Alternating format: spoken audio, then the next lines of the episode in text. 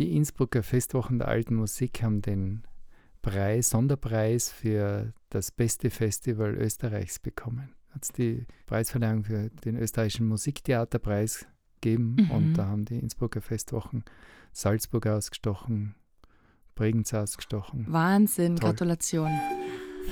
Wahre Schönheit. Der Podcast über den Sinn und Unsinn der ästhetischen Medizin. Mit Dr. Carlo Hasenöhrl und Sabrina Engel. Sehr coole Sache, Carlo. Echt richtig, richtig cool. Musik ist in meinen Ohren und auch Augen ja ein absolutes Wunder. Ohne Musik wäre es langweilig auf der Welt. Aber das aller, allergrößte Wunder dieser Welt ist vermutlich die Geburt eines Kindes. Und die hinterlässt Spuren. Spuren, die eine Mutter in den Monaten nach der Geburt oft unglücklich und vor allem unzufrieden machen, weil in vielen Fällen der Körper halt einfach nimmer so aussieht wie vor der Geburt oder vor der Schwangerschaft. Deshalb haben wir uns fest vorgenommen, ein kleines Mummy-Makeover zu machen in dieser Folge. Alle Körperteile, die uns einfallen, und wir haben auch ganz nett was an Feedback schon bekommen, weil wir ja letzte Woche aufgerufen haben.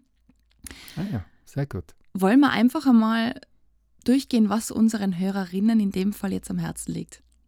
Ja, los geht's. Alright. Erste Frage bezieht sich auf das Gewebe. Wie lange dauert es, bis das Gewebe wieder fester wird? Man natürlich im ganzen Körper, aber speziell am Bauch. Man kann rechnen, hm, das ist äh, schwer vorauszusagen, ich wind mich schon beim ersten Satz, das geht ja gut los. Nein, es ist schwer vorauszusagen, weil es natürlich von der Grundkonstitution abhängt. Ja. Mhm. Wer, wer die Tendenz hat, dass sich das Gewebe lockert, der, der wird wesentlich länger brauchen. Ich, so, so ein Schnitt ist einfach auch wieder neun Monate. Solange wie die Schwangerschaft gedauert hat, dauert es auch, bis das Gewebe wieder sich stabilisieren kann. So ist die Faustregel aus meiner persönlichen Sicht. Also das braucht es schon. Neun Monate. Ja. Okay. Neun Monate schwanger, neun Monate Mami Makeover. Ja. ja, es ist, es, also ein bisschen zuwarten würde ich auf jeden Fall. Es ist ja auch dann, es spielen ja so viele Dinge dann auch noch hinein, mhm. weil auch wenn, wenn man äh, stillt, ist ja nicht nur an der Brust der Veränderung, sondern dieses, diese Hormone, die ja durch das Stillen auch äh, praktisch ausgeschüttet werden, die haben für, für alle Gewebs Stellen sozusagen einen Einfluss. Das heißt, äh, das Stillen, Abstillen ist sicher Voraussetzung, bevor man irgendwie anfängt, großartig was zu reparieren, was sich vielleicht von selber noch bessert. Und ich finde es einfach extrem spannend, was der Körper da leistet, oder? Dass er eigentlich das Gewebe oder halt die Strukturen aufweicht, damit das Kind im Bauch Platz hat. Genau. Faszinierend einfach. Ja, ist ja diese, ich meine, das ist natürlich speziell wird diese Linie Alba, die haben wir ja bei, dem, bei der bei Bauchdecken, der ja. bei der Bachdeckenfolge haben wir die ja besprochen.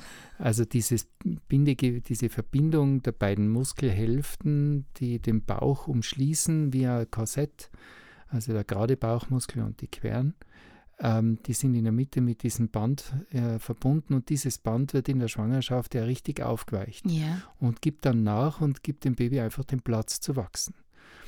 Und im meistens, äh, eben wenn die Hormone, sich wieder umstellen, dann zieht sich das wieder zusammen. ist ja faszinierend, wie das vonstatten geht.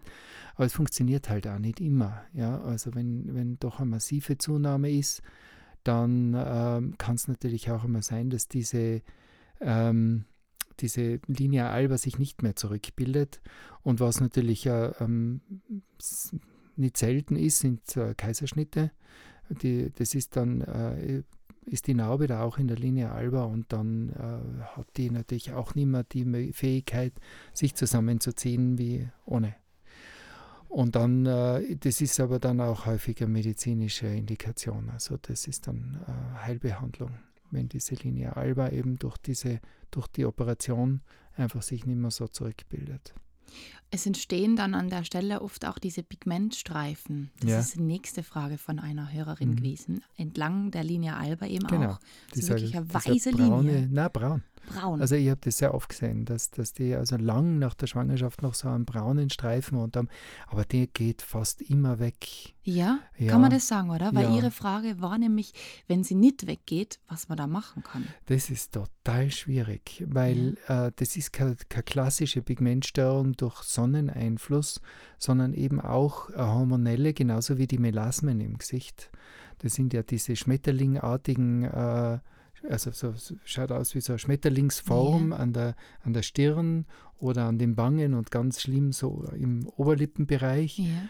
diese, diese mittelbraun Verfärbung, so flächig, das ist ja auch hormonell induziert. Und das kriegen auch viele in der Schwangerschaft und das nennt man Amelasma. Ja, diese Überpigmentierung.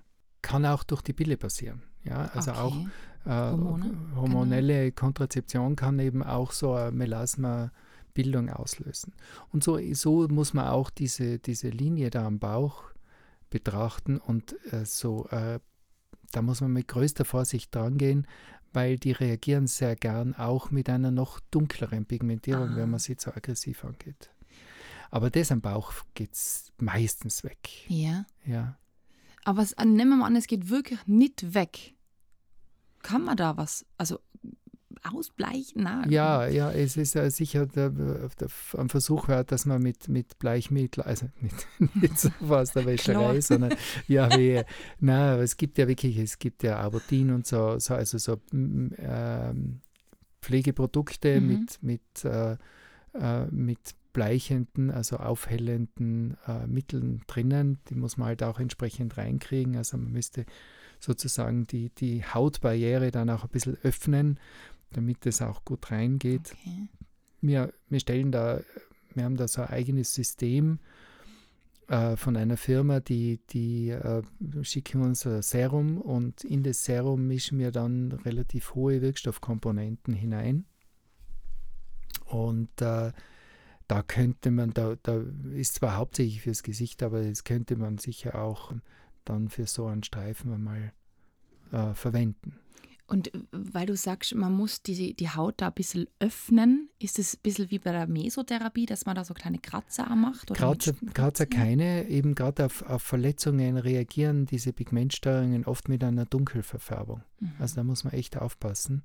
Aber ähm, mit, mit Fruchtsäure oder verdünntes Salicyl, das ja oft in diesen, in diesen äh, Cremes drinnen ist, damit Ja. einfach sozusagen diese äh, Hornhaut ein bisschen gelockert wird, aufgeweicht wird und dann ähm, die Wirkstoffe besser in die Haut eindringen können. Aber erfahrungsgemäß sagst du, dass, sie, dass diese Pigmentstreifen meistens verschwinden nach Doch. einer gewissen Zeit. Ja. Theoretisch ähm, auch mit Massagen, mit Öl, kann man da im Nachhinein noch was bewirken? Weil man sagt ja auch oft, sobald man schwanger wird, Bauchmassagen sind schon von Vorteil, dass eben die Haut auch schön durchblutet und befeuchtet wird. ich will jetzt da nicht, ich will jetzt da nicht äh, Ballastrevolution hervorrufen. Ähm, ja, aus der eigenen äh, Erfahrung ähm, muss ich sagen, ich kenne Frauen, die haben nichts getan in der Mhm. Schwangerschaft und haben nicht einen Streifen. Ah, okay. Und ich, hab- ich kenne Frauen, die haben alles getan, weil sie schon gewusst haben, sie haben ein bisschen die Tendenz dazu, ja. und die sind voller Strie. Ja? Also da kommt so viel auf die Grundkonstitution drauf an. Also wie, wie das Gewebe reagiert auf diese hormonelle Umstellung. Mhm. Und das ist erblich vorbelastet, also erblich ähm, vorgegeben, In den sozusagen, Genen. In den Genen. Ich will jetzt niemanden davon abhalten, Schwangerschaftstraining zu machen. Bitte, Ja. bitte, unbedingt machen, ist sicher super. Gerade ja. für den Beckenboden. Ja, genau. Entscheidend, Äh. Das ist schon, das ist schon ganz wichtig. Aber, aber die, die Hautpflege kann vielleicht Schlimmeres verhindern, aber nicht wirklich, Ja. wie das dann im Endeffekt ausgeht. Das weiß man einfach nicht, wie man auf die Hormone dann reagiert. Richtig, Und wie du ja. sagst, die Gene, die haben wir einfach nicht im Griff, die sind einfach da. Ja. Eine Frage kam noch von einer jungen Mami. Wir gratulieren übrigens einmal allen Mamis, dass Ja. sie das durchgestanden haben. Also es ist ja ein Wunder, was eine Frau da leistet eigentlich. Ich kann es nur aus der außenstehenden Warte sagen. Ich selber habe ja noch kein Kind. Ich auch. Wahnsinn. Ja, du, Carlo. Ich habe ja, ich hab ja in meinen ersten Dienstjahren, da war ich in einem, in einem äh, Bezirkskrankenhaus, also in, in Zams, in den, in den 80er Jahren und äh, im Dienst habe ich Chirurgie, HNO, Unfall und Geburtshilfe gehabt. Wow. Und äh, ja, es war, werde ich nie vergessen, da um drei in der Früh, nach einem vollen Arbeitstag, um drei in der Früh geht das Telefon, ja, wir haben eine Geburt. Und dann stehst du da und, und äh, meine Aufgabe war im Darmschnitt setzen und dann auch wieder zunähen. Und irgendwann haben wir gesagt, so geht das nicht. Ja, ich stehe da so im Halbschlaf und, und da, es ist wirklich nicht, es ist schon, also man leidet schon mit, das muss ich ja. wirklich sagen. Ich habe dann auch selber angefangen, äh, Hebamme zu machen. Also ja? ich hab, ja, ja, ich, hab, also ich wollte es einfach schön. beherrschen, das entwickeln, wie man ja. das nennt, ja. Äh, und, und habe einige Babys auf die Welt gebracht. Das war, war das, wenn man dann so wirklich voll dabei ist, dann ist es faszinierend. Aber also da muss ich sagen, da bin ich schon froh, dass ich ein Mann bin. Das ist ja, das ehrlich so. Ich. Ja, also das, äh, das ist schon ein, Zeit, ein Moment, den, den ich will jetzt niemand davon abhalten. Gell? Es ist, äh, wie man sieht, es gibt viele Familien mit mehreren Kindern. Ja. Also man vergisst es anscheinend auch. Das hat meine, meine Freundin dort auch gesagt, weil die ja. am ersten Tag danach ein Kind und kein weiteres mehr. Ja. Und man fängt es aber an vergessen, weil jetzt ist der sechs Monate alt, ist übrigens mein Gotelbur, mhm. voll cool. Und ähm, es, man merkt schon, ganz ausschließend tut es nicht, dass vielleicht irgendwann noch ein zweites kommt. Ja, ja. Aber das ja. ist ja auch wieder vom Körper vorprogrammiert. Dann würden wir ja. irgendwann aussterben. ja, ja. Nein, nein, es ist, es ist, äh, und es geht dann ja meistens auch, meistens auch besser. Ja man weiß, was auf einen zukommt, man mhm. kann sich irgendwie darauf einstellen, auf ja. jeden Fall. Und ist auch von, den, äh, von der Anatomie her oft einmal dann leicht. Also mhm. mehrfach Gebärende tun sich oft leichter beim zweiten. Yes. Es war auch nicht Gesetz, ja, gibt auch das Gegenteil, kommt ja darauf an, wie liegt das Kind. Mhm. Aber trotzdem, es ist dann meistens beim zweiten ein bisschen leichter. Hut ab vor jeder Frau, die ihr ja, Kind Chapeau. auf die Welt gebracht hat. Wirklich Kann man Chapeau. sagen. Durch die Schwangerschaft entstehen anscheinend bei mehreren Hörerinnen auch mehr Blutschwämme. Kann man die entfernen? Ist es wie ein Muttermal handzuhaben oder wie geht man da vor? Noch einfacher. Noch einfacher. Ja, diese, diese äh, Blutschwämmchen gehen sehr gut mit dem Laser weg. Der die Hautoberfläche in Ruhe lässt, ja. wo, die, wo die Lichtenergie praktisch in, der, in den roten Blutkörperchen, also in der, im roten Blutfarbstoff absorbiert wird und die verschweißt dann richtig diese, diese Blutschwämme. Das geht sehr gut.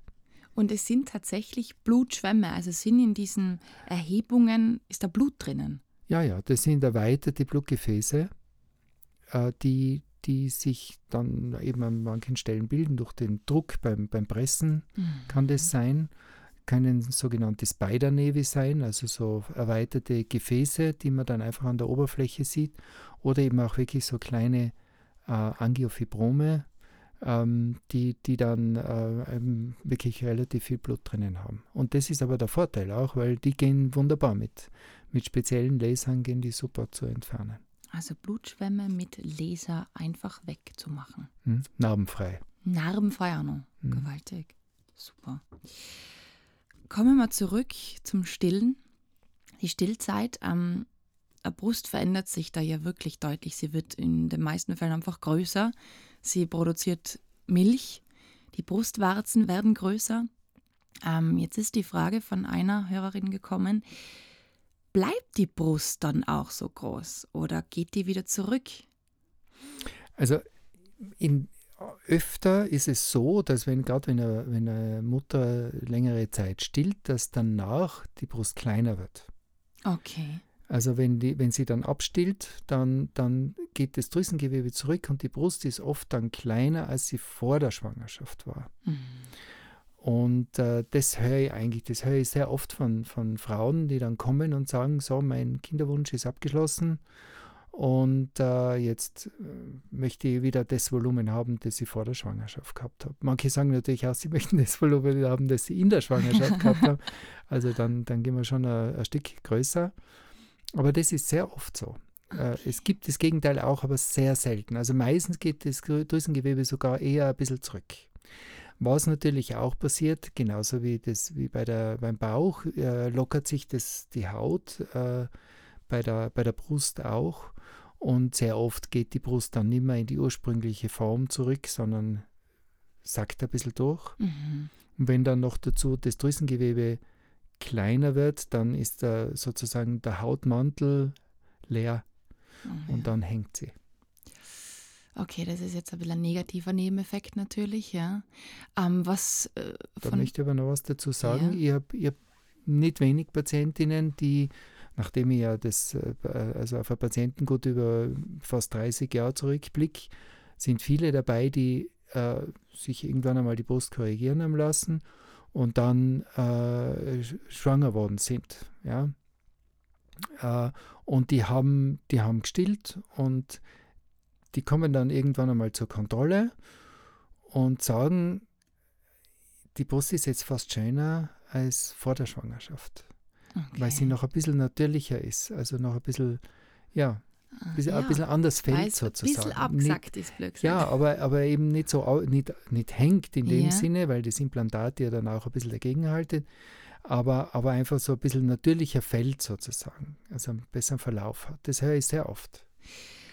Da widerlegst du jetzt den größten Mythos, was ich zum Thema Stillen gefunden habe. Nämlich mit Brustimplantaten kann man nicht stillen.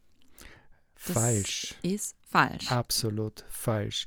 Mein, meine Antwort darauf ist, wenn das Stillen ohne Implantat geht, geht es auch mit.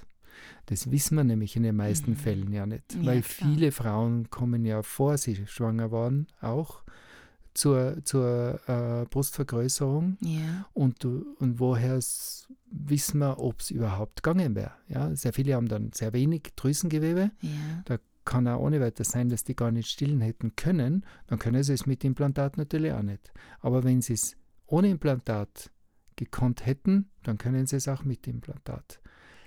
Eins muss man dazu sagen, es geht natürlich für eine normale Brustvergrößerung. Wenn natürlich jetzt, wenn wir jetzt von einem, von einem kleinen A auf ein K-Cup gehen, ja, krass gesagt, dann wird natürlich das Drüsengewebe komprimiert durch das große Implantat und dann kann es sehr wohl zu Funktionseinbußen kommen.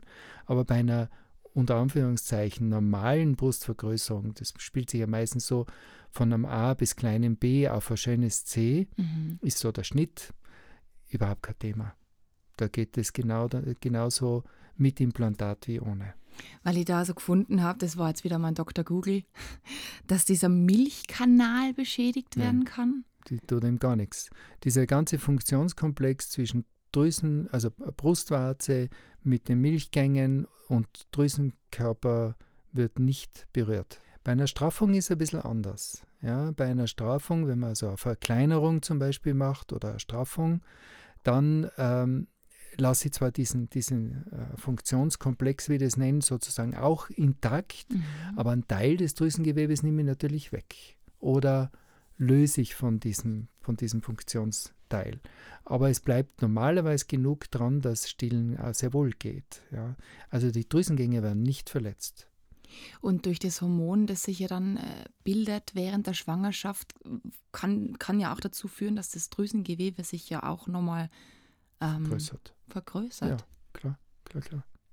Also äh, es ist auch immer das Thema bei, bei Brustverkleinerungen. Ja? Also wenn eine Patientin kommt und sagt, ja, es könnte ja sein, dass ich einmal ein Kind kriege, äh, soll ich warten mit der Brustverkleinerung, bis, bis das äh, abgeschlossen ist? Und dann sage ich, wenn Sie es jetzt nicht, wenn Sie jetzt zu mir sagen, in den nächsten äh, sechs bis acht Monaten werde ich sicher schwanger, dann bitte warten Sie. Wenn Sie sagen, es könnte mal sein, dann machen Sie es, weil eine, Brustvergröß also eine Brustverkleinerung ist ja wirklich eine Entlastung.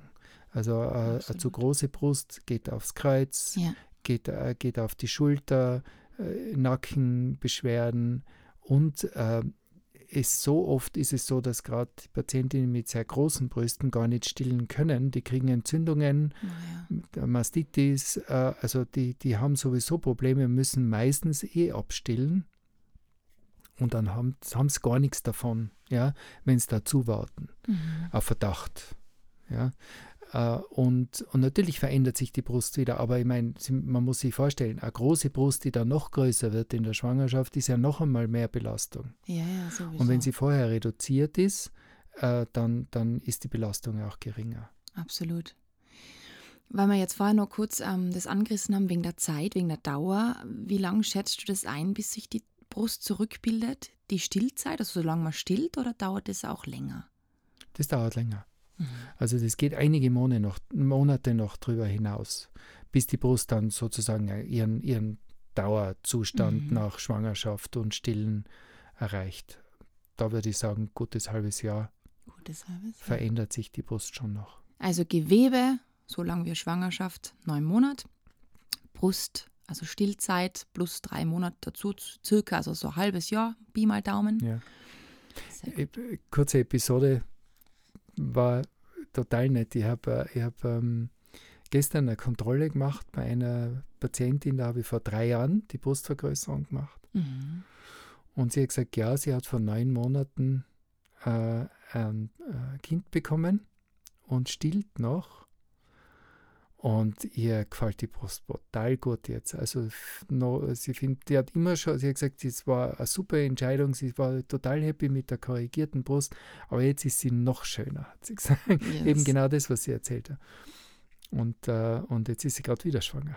Okay, na bitte, Gott. Stillt nach den, ja, spannend. Ja. Dass das geht.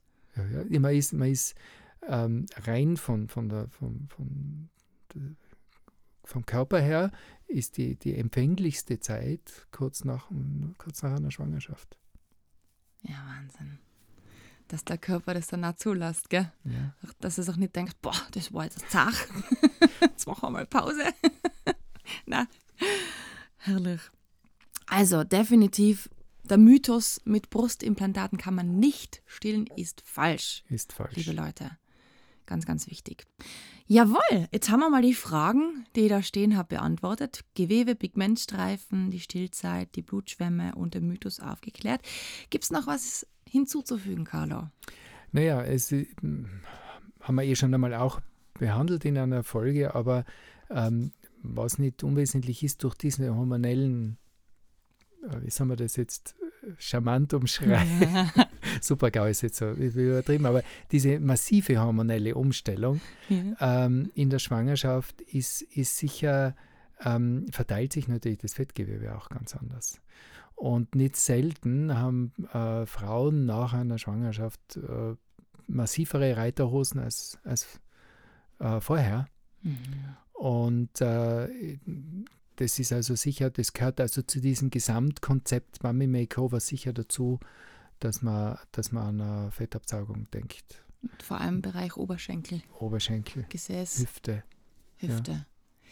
Also das, das ist ja die weibliche Kontur wird da durch diese hormonelle Umstellung ja sozusagen ein bisschen äh, noch mehr betont manchmal auch immer ein bisschen überbetont. Falls ihr jetzt das Gefühl habt, ah, das würde ich noch gern wissen, jederzeit her damit. Das können wir immer einbauen und beantworten wir natürlich auch gerne, wenn es noch irgendwas zum Thema Mummy Makeover gibt. Ja, da gibt es da gibt's ja noch viel. Das fängt ja bei, bei Augenringen an und ja. durch Schlafmangel bei jungen Müttern und, und, und, und. Also das, das ist ein Riesenthema. Und aber ich glaube, das ist wirklich eine gute Idee, dass wir da einfach reagieren auf das, genau. was wir für Anfragen kriegen. Ja, voll. Ja. Das war jetzt ein kleiner Vorgeschmack und schon mal Gedankenanregungen. Also jederzeit her damit an podcast at excellentbeauty.com. So ist es. Da freuen wir uns drauf. Und dann könnt ihr uns gleich noch mitschicken, was euch zum Thema Schwitzen einfällt. Weil wir haben ja jetzt noch Sommer und oft ist ja bei uns sogar im September auch noch richtig fein. Da wird es ja. erst richtig fein. Richtig, ja. und da gibt es leider auch Personen, die ganz, ganz fest schwitzen und da ist dann oft schon fast unangenehm. Ja, das ist oft unangenehm und es ist auch oft so, dass das temperaturunabhängig ist. Genau. Ja. Und die sind echt, die haben, das ist wirklich, die sind arm. Also, und Gott sei Dank, da kann man ja was machen. Hyperhydrose, genau. so heißt der Fachausdruck. Wenn ihr dazu Fragen habt, bitte melden. Wir werden uns nächste Woche euren Anliegen widmen. Und dann wünschen wir euch alles Gute. Ja, einen schönen sommerlichen Schwitztag. Schwitztag, genau. Das war wahre Schönheit. Lasst uns gemeinsam die größten Schönheitsmythen aller Zeiten aufklären und schickt uns dazu eure Fragen und größten Anliegen an podcast at excellentbeauty.com. Immer her damit und keine Scheu. Wir freuen uns auf euch. Bis bald!